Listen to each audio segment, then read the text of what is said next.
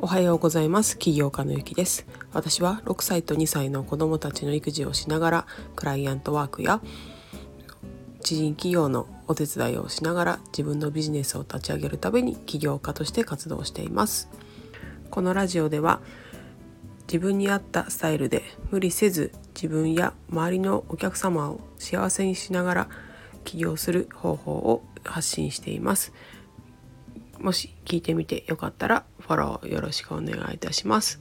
えー、前回の放送また他の放送をいいねしてくださった方ありがとうございます。とっても嬉しいです。と今日は、えー、あ今日はというかあれですね昨日は、えーと、ビジネスのこう、えーと、設計図についてお話ししたんですけども今日はちょっと具体的にじゃあそのビジネスの設計図を作る時に、えーとどんなことをまず考えたらいいのかっていうところからお話ししていきたいと思うんですけれどもあすいません、えっと、その前にですねちょっと今横で子供が隣の部屋で子供が寝ているのでちょっと小声の放送になっていますけども よろしくお願いします。え、ー、とビジネスのこう、えー、設計図を作るためにまずちょっと考えた方がいいかなと思うのは、えーと自分がやりたくないことをしっかりと言語化するということですね。えーと、好きなことで起業しようとかっていう、まあ、今流れだと思うんですけども、えーと、そうではなくてまずこう自分のビジネスをする意義というか自分がなぜこうビジネスをするのかっていう意義を考えた時にまずやりたくないことをやらないで済むようにするためっていうのが一つ理由になってくるかと思うんですけれども、えっと、やりたくないことって皆さん考えたことありますか？えっ、と私はですねえっ、とやりたくなかったこと3つあって1つは、えーと、単純作業ですね1人目の子供が生まれた後、まあパートで働いていて、まあ、そこはえっとまあ、珍しくこう単純作業、えっと、だったんですね。でな、えっと、パソコン使うんですけど何時になったら、えっと、ここのボタンを押してこの数値を貼り付けて、えここの数字を拾ってここにえー、渡してください。でこまた次同じ同じような情報が来て、えー、同じような処理をして次に渡すっていう本当なんか単純作業でしかも、えっと、その会社でしか使われてないようなシステムだったんで他に応用が効くわけでもなくこれをなんか習得してなんか別に活かせるっていうこともなく本当ただただ毎日毎日同じような数値を貼り付けて、えー、隣の人に渡すっていうだけだったんですね。もちろんその仕事があのいいとか悪いとかではないんですけども本当にその仕事をもう覚えられなかったんですよね。もう多分単純作業を脳が拒否してて割と物覚えいい方だと思うんですけどその単純作業がですねもう全然できなくってこれはなんかもう自分が悪いというかもう自分の脳が拒否してるなと思ったの よく覚えてるんですね。なので私のやりたくないことは仕事としてですねやりたくないことはまあ一つ単純作業ですね。別にあのこれを好きな人を否定してるとかっていうことは全然なくって私にはちょっと合わなかったっていうことですね。あともう一つは、えー、子供がこう具合が悪くなった時ってまあ大体母親が休んで面倒見なきゃいけないので仕事を休むと思うんですけどもその仕事を休みますっていう連絡を、うん、したくなかったですね。だから子供すぐ熱出すしなんか2人いるとうつったりもするので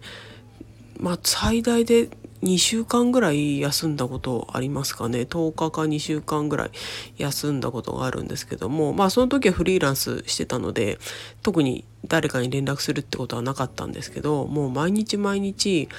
えー、子供休みますすいませんってこう謝り続けて周りの他に代わって入っシフトで他に代わって入ってくれた人に「ごめんなさい」ってこう謝り続けなきゃいけないっていうこの状況はもうほんと耐えられないなと思っていて、まあ、フリーランスやっててああよかったなと思いました。で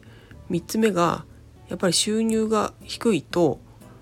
余裕がないっていうことですね。でフリーランスをやってる時に、まあ、休みやすいってとかスケジュール管理がま自分で割としやすいっていうのはあるんですけどもさすがにこう月の半分とか休んでしまうとどうしてもやっぱり収入って落ちてしまうのでそこをどうするかっていうのが、えーと、私の課題だったんですね。やっぱり収入が少ないというかうんまあ病気っていうのはしょうがないんですけどとこれあここで休んでしまうとああ今月間に合わないなとかなってしまうとやっぱりちょっとどこか余裕がなくなって子供にねこうイライラ当たってしまったりとかっていうのがあったので、まあ、そこは私の未熟なところではあるんですけどもやっぱりこう余裕があるないとちょっと子供にも夫にも優しくできないっていう現状があったので、まあ、この収入をやっぱりちょっと上げたい、まあ、そこでやっぱりビジネス自分のビジネスをしていかなきゃいけないなと思ったのが、えっと、私がビジネスを始めようと思ったきっかけなんですね。でこんな風に、えっと、やりたくないことを考えるとあのやるやらなきゃいけないことって明確になってくると思うんですよね。例えば、えー、決まった9時5時でこう就業時間が決まってる時間人に時間で縛られているっていうのが嫌っていうのを思うのであればなんかフレックスのところに、まあ、転勤をしあ転勤じゃ 転職をしたりあの違う手段を取ることによって別にビジネスとかをね自分で頑張ってしなくても、まあ、そういう手段を使うことによってその問題が解決するかもしれないですしなんか他のこう選択肢が見えてくると思うんですよね。まあ、ただただ会社に行くのが嫌だ。毎日会社に行くのが嫌だ。ってこう思ってえなんならじゃあそれだったらちょっと自分でビジネスやろうかなではなくてですね。自分が何が嫌なのかえー、人が嫌なのか時間が嫌なのか仕事の内容が嫌なのか、まあ、人それぞれあると思うんですけども、えーと、そういうものを、えーと、洗い出してみる。っていう作業をまずビジネスの設計図を作る前にですねやった方がいいかなと思います。でなぜこれをやればやった方がいいのかっていうとビジネスって、まあ、大変なことってあると思うんですよね。あのビジネスが必ず成功するわけでもないですしえやらなきゃいけない細々としたことを日々ねやらなきゃいけないことってあると思うんですけどもあの人間って楽な方に流されちゃうので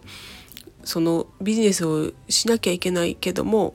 えー、こっちの方が楽しいからって楽だからってそっちを優先し続けてしまうとビジネスって進んでいかないんですね。なのでその誘惑に勝つためにもですねこれがやりたくないからだからこれ俺はこれを成し遂げなきゃいけないんだってこう強い意志というかまあトリガーとかスイッチというかまあそうするためにももうこのやりたいことやりたくないことを、え、洗い出すっていうことをやってみてください。ただですねちょっと注意してほしいのが本当はやらなきゃいけないけどやりたくないなって思ってしまう時ってあると思うんですね。それってやりたくない実はやりたくないことではないこと可能性が高いんですね。例えば、まあ、トレーニングだったりウォーキングとかストレッチとか、まあ、そういうことを習慣にしたいなって思ってる方多いと思うんですけども、えー、と本当はやった方がいいですよね自分の体のためには。でも例えば寝不足だったりとか体だるかったりとかまあ調子が悪い時に休むのは全然いいと思うんですけどあ今日なんかやりたくないなみたいな調子悪いなみたいな感じの時にあこれは実はやりたくないことなのかもみたいなことを思ってしまうとこれはちょっと違うと思うんですね。例えばえー、自分でブログ書く私とかはブログとか、まあ、文章を書くことを仕事にしてるんですけどもやっぱり寝不足だったり頭回んなかったりこう忙しかったりするとあもうやりたくないなみたいなこれ合ってないんじゃないかみたいなこう思うことがあると思うんですけどそれって一時的なものなのでそういう一時的なも嫌な気持ちっていうのに負けない本当に嫌なこともう生理的に嫌なことを書き出してみるのがポイントだと思います。えーともしよかったらやってみてください。もしこの放送ちょっとでも役に立ったなと思ったらいいねとかコメントとかいただけると嬉しいです。ではまた明日。